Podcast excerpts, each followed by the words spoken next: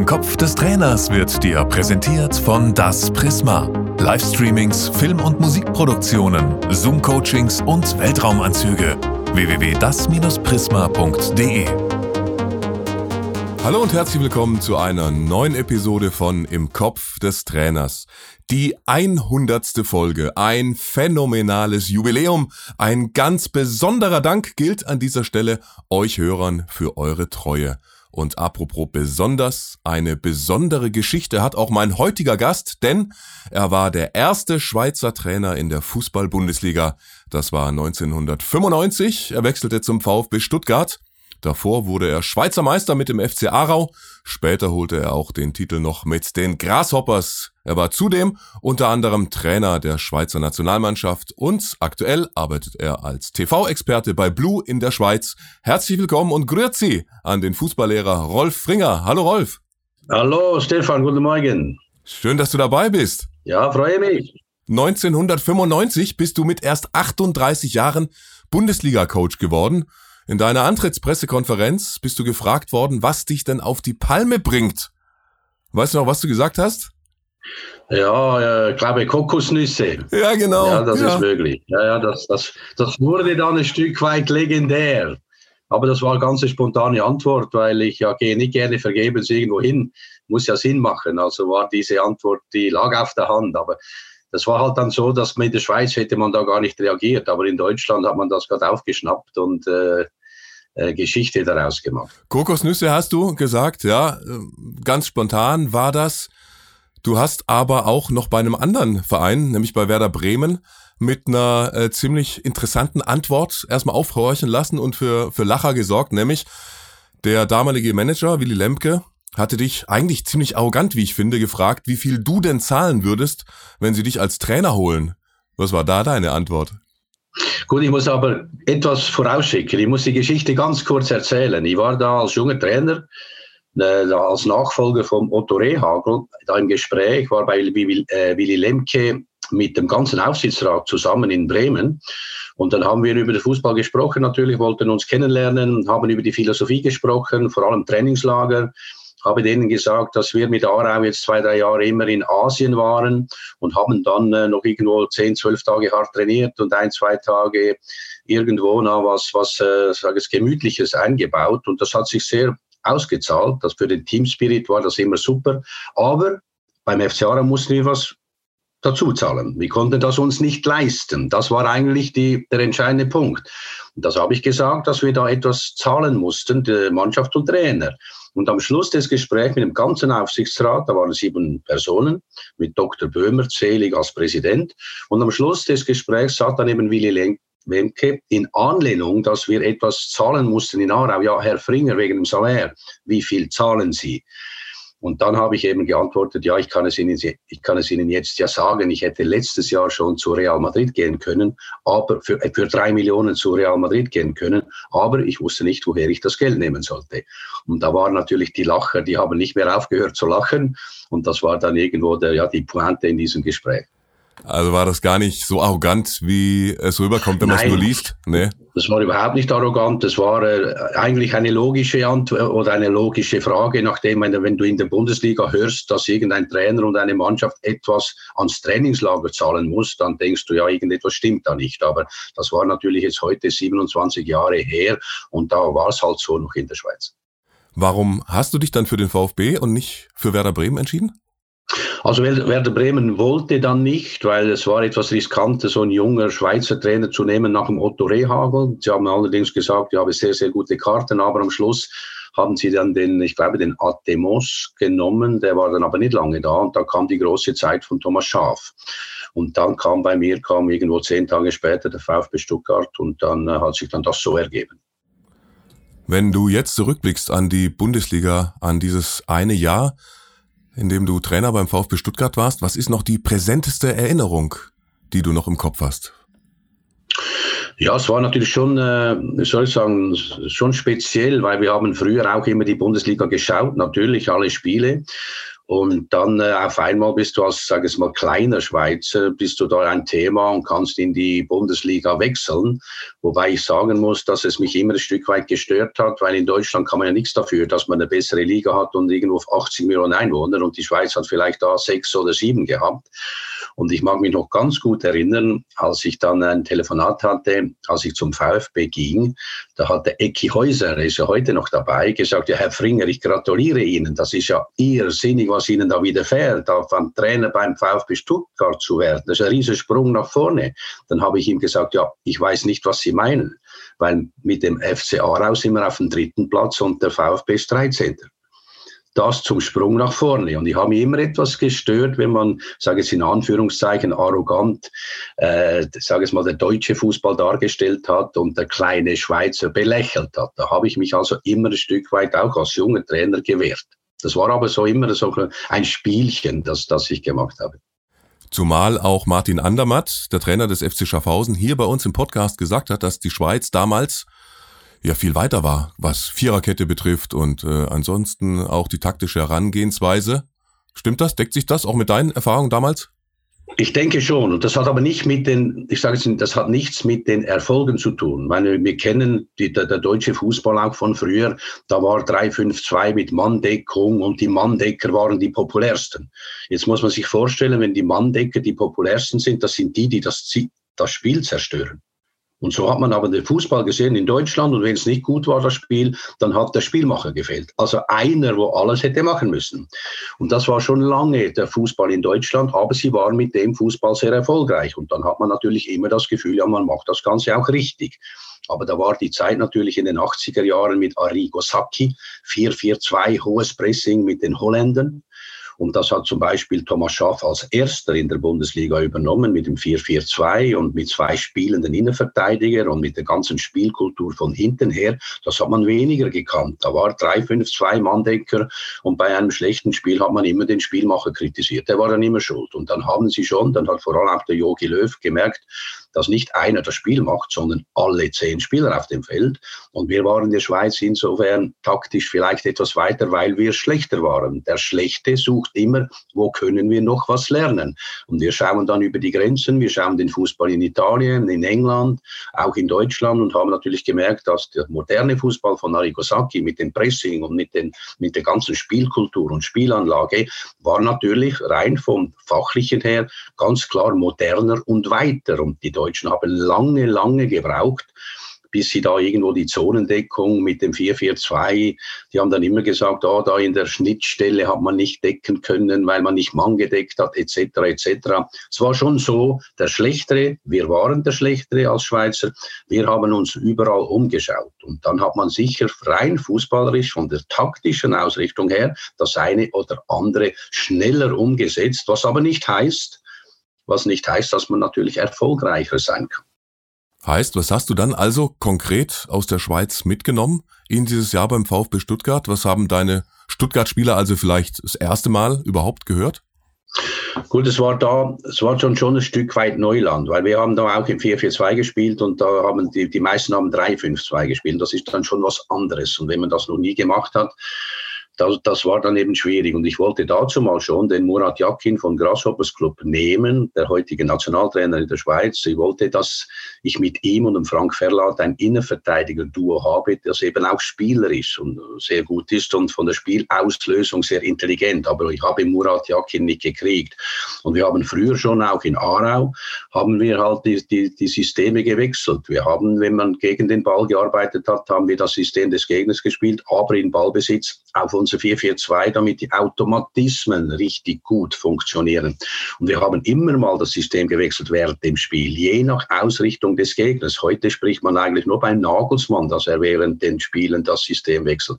Aber es hat einen Grund, weil man defensiv, in einer defensiven Ausrichtung, vielleicht äh, äh, gegen je, je nachdem, was das System ist, eben besser dasteht. Und offensiv kann man sein Ding dann durchziehen. Man muss einfach wissen, wie und wann wechseln. Das haben wir aber schon von bald 30 Jahren so gemacht in der Schweiz. Und das ist jetzt heute oder in der letzten Zeit Thema auch beim Nagelsmann gewesen, weil er hat auch sehr oft in der Champions League in der Ausrichtung, wenn er Pressing gespielt hat, hat er 4-4-2 gespielt, damit er besser Zugriff hat. Und im Ballbesitz, gerade auch in Leipzig, hat er auf 3-5-2 gewechselt, dass die drei Innenverteidiger die zwei Stürmer laufen lassen konnten. Also solche Dinge haben wir natürlich früher auch schon in der Schweiz sehr, sehr oft gemacht. Aber in Stuttgart war das schwierig, weil von dem haben sie noch nicht viel gehört gehabt. Wenn du schwierig sagst, was war das Schwierigste an der Umsetzung dieser ja, Systemwechsel während des Spiels für dich als Trainer? Ja, wir haben das in Stuttgart dann nicht gemacht, weil äh, ich habe dann das schon sicher auch diskutiert, aber da war schon der eine oder andere, der gesagt hat, ja, aber entweder spielen wir das System oder dieses System. Und das ist halt dann in der ersten Übergang, äh, sage ich mal, Saison ist das eben dann relativ schwierig. Wenn du, sage ich Mann-Decker-Typen hast in der Verteidigung, die sind in der Regel nicht bereit, um im 4-4-2 in der Zone zu decken, defensiv alles im Griff zu haben und in der Spielausrichtung, Spielintelligenz, das ist, da hat dann etwas gefehlt. Und dann wurde es dann doppelt schwierig. Darum hat man dann, sage ich mal, uns anpassen müssen an den Gegnern, die dann sehr oft 3-5-2 gespielt haben, war aber auch eine Möglichkeit, weil wir hatten mit Elber, Bobic, Balakov ja dann das magische Dreieck, die haben nach vorne sehr gut funktioniert und die musste man dann auch ja gut abschirmen und das konnte man dann mit der Fünferverteidigung gut machen. Wenn du an ja, die Zeit beim VfB zurückdenkst, was würdest du sagen, was war die größte Umstellung für dich bei deiner, es war ja auch die erste Auslandsstation? Ja, es war schon die ganze, ich sage jetzt mal, das, das, äh, das Volumen, die ganze Dynamik. Ich meine, es war ein größeres Land, viel mehr Interesse in der Medien, viel mehr Journalisten, viel mehr Zuschauer. Aber alles in allem, der Fußball bleibt Fußball, das Training bleibt Training. Es ist elf gegen elf, auch auf dem Trainingsplatz nicht große Unterschiede. Aber natürlich das Interesse rundherum ist viel größer.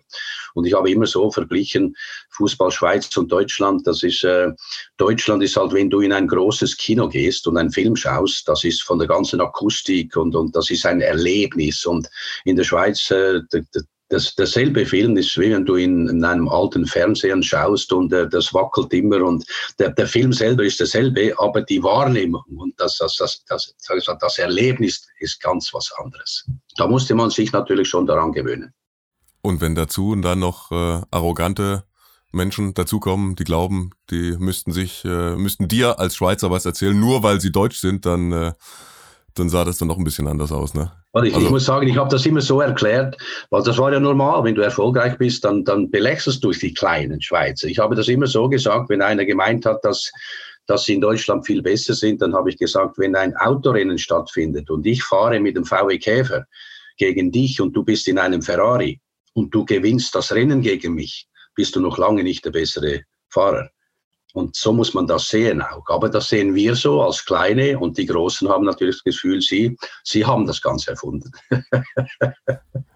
Aber eigentlich müsste ganz Deutschland dir dankbar sein, denn du hast den Weltmeistertrainer entdeckt. Du hast Joachim Löw aus der Schweiz mitgebracht zum VfB Stuttgart, hast ihn zum Co-Trainer gemacht bei dir.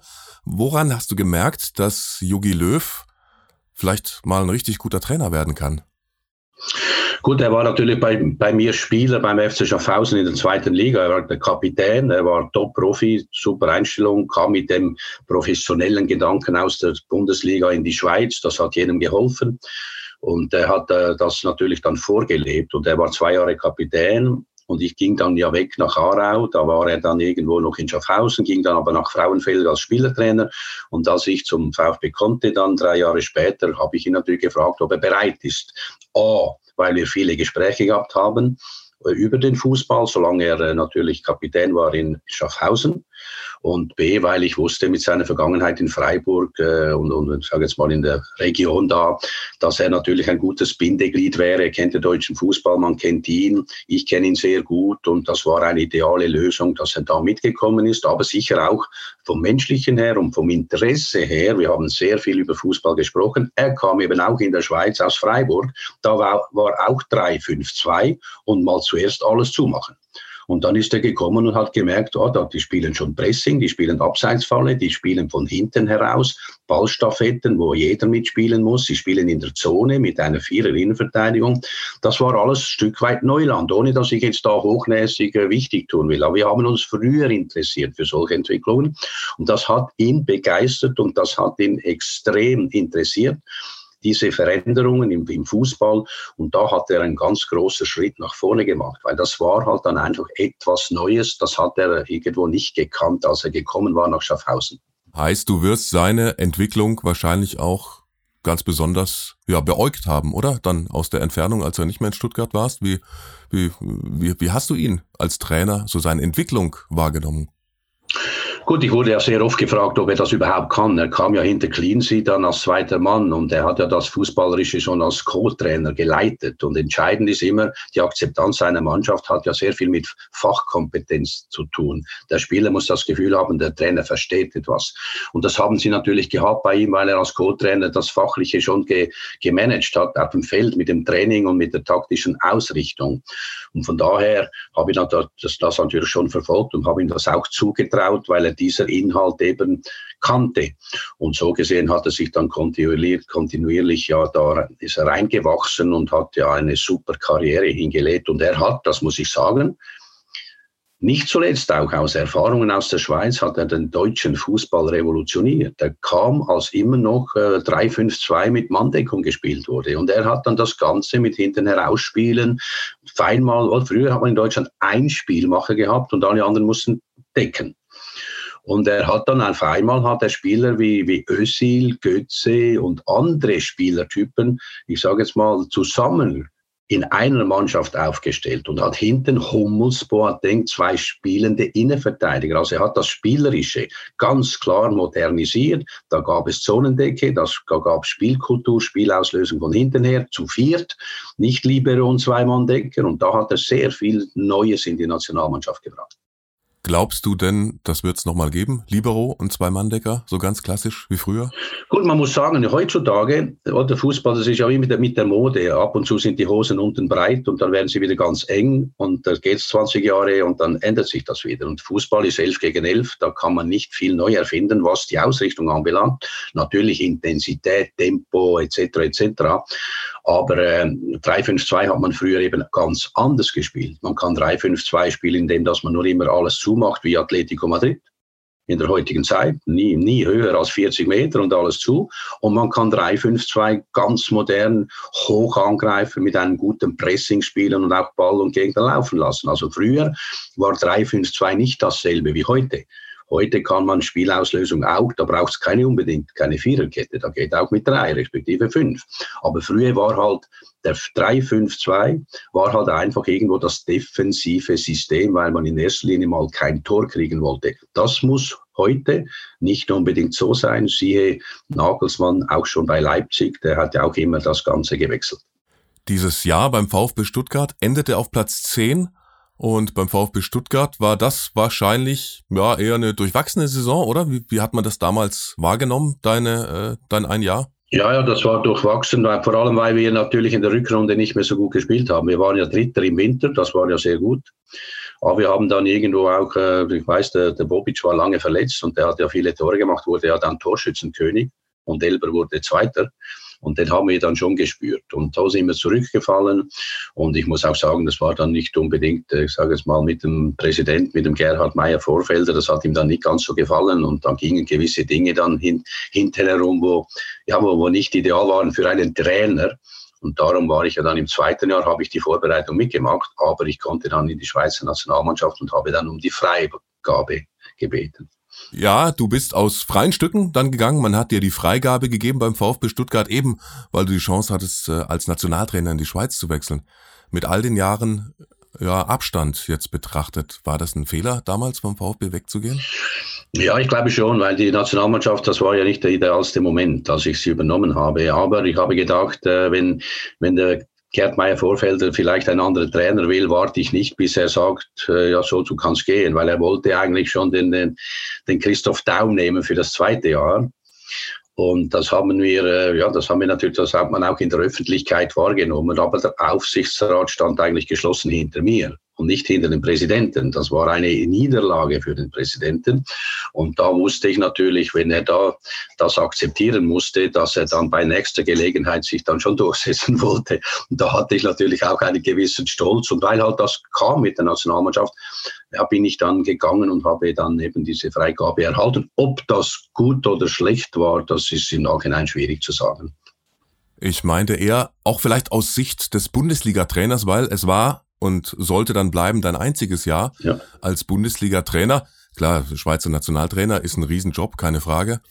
Aber eben, hat dir das vielleicht auch die Bundesliga, die weitere Bundesliga-Karriere verbaut, dieser Wechsel zurück in die Schweiz? Das ist das ist möglich, das ist möglich. Aber ich muss sagen, es, zu dieser Zeit war es auch bei mir privat nicht ganz so einfach und das hat dann irgendwo zusammengepasst und äh, das waren dann ein, sag mal, ein paar schwierige Jahre, was das endete mit der Scheidung und da ist man immer nicht mehr ganz so fokussiert 100 Prozent, wie man das sein sollte. Und in diesen Jahren war das eben auch so.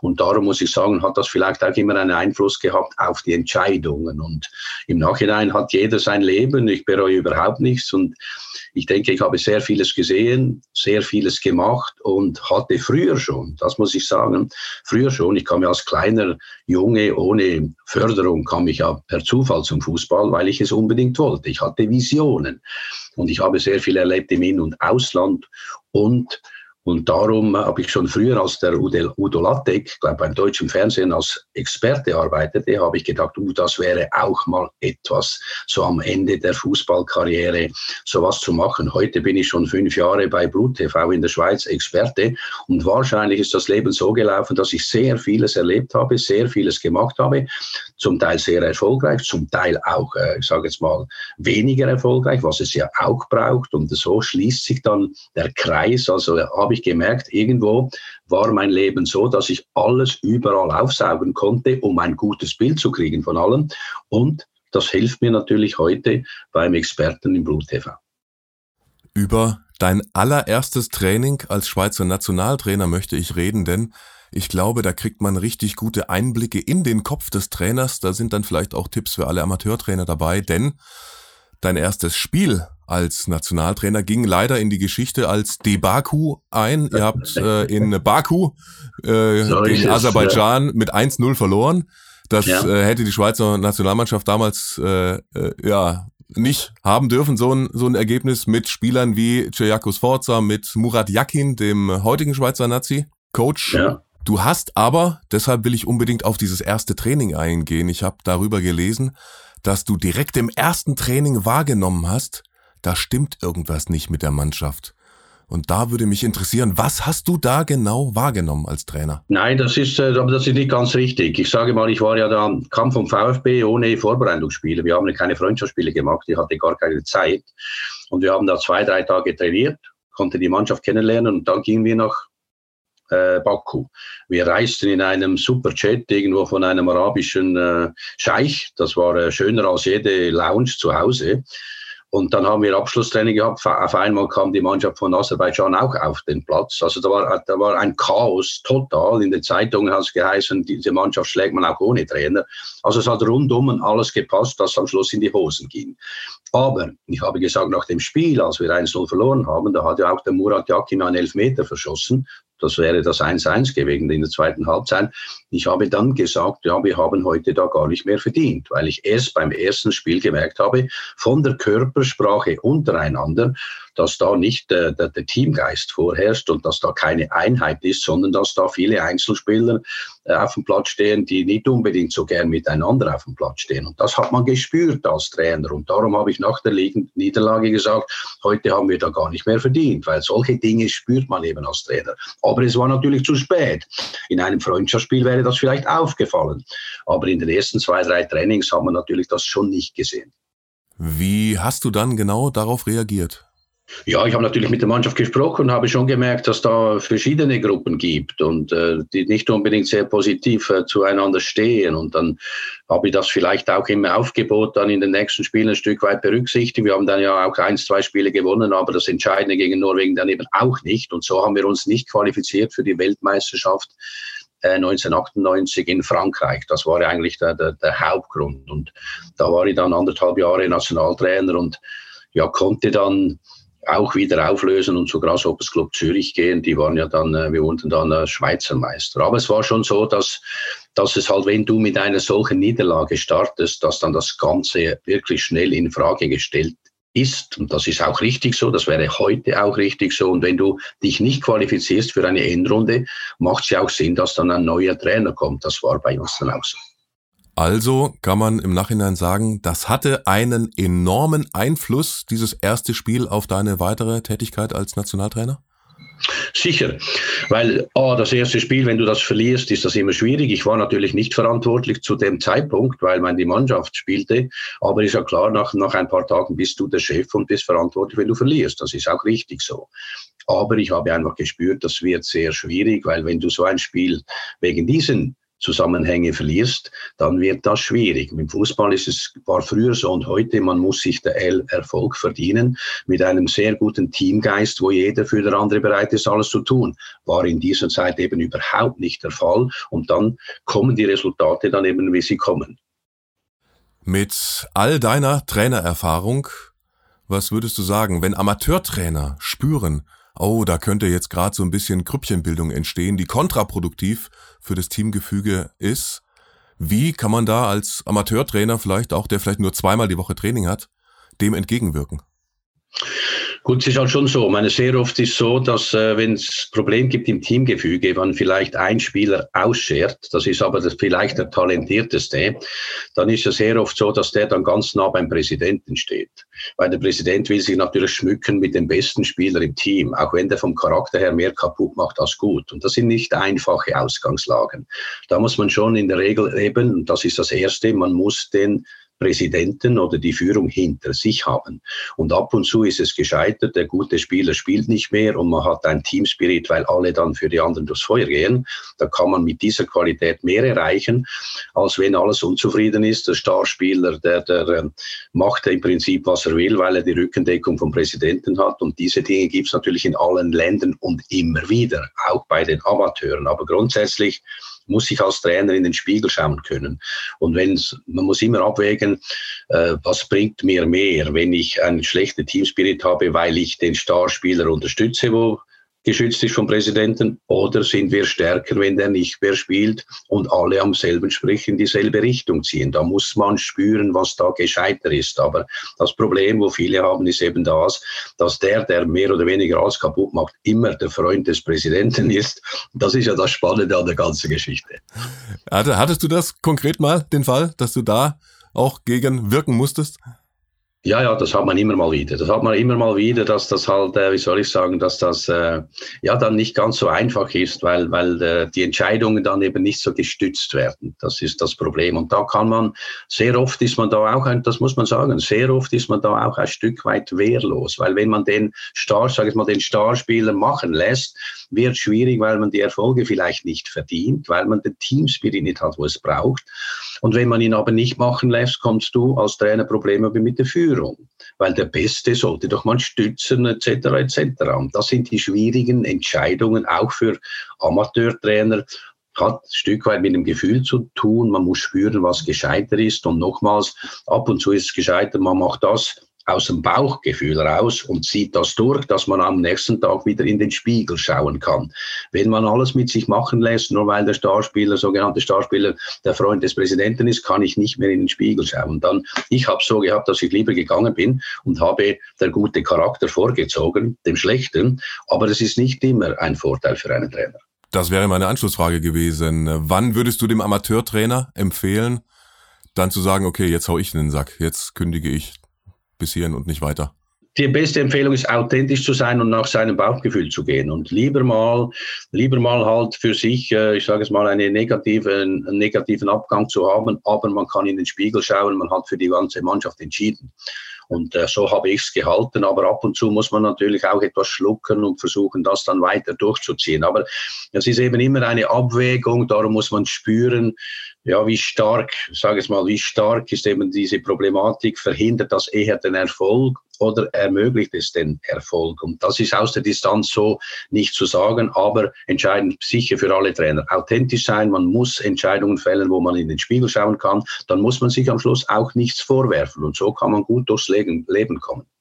Du hast nicht nur in der Schweiz, in Deutschland gearbeitet, du warst als Trainer auch in Abu Dhabi oder in Griechenland. Darüber reden wir beim nächsten Mal weiter. Erstmal bis hierhin ganz herzlichen Dank, lieber Rolf Ringer, dass wir dir in den Kopf des Trainers schauen durften. War sehr, sehr interessant. Gerne. Freue mich äh, auf Teil zwei mit dir. Danke und tschüss. Gerne. Tschüss. Danke. Tschüss. Ciao. Im Kopf des Trainers wurde dir präsentiert von Das Prisma. Livestreamings, Film- und Musikproduktionen, Zoom-Coachings und Weltraumanzüge. www.das-prisma.de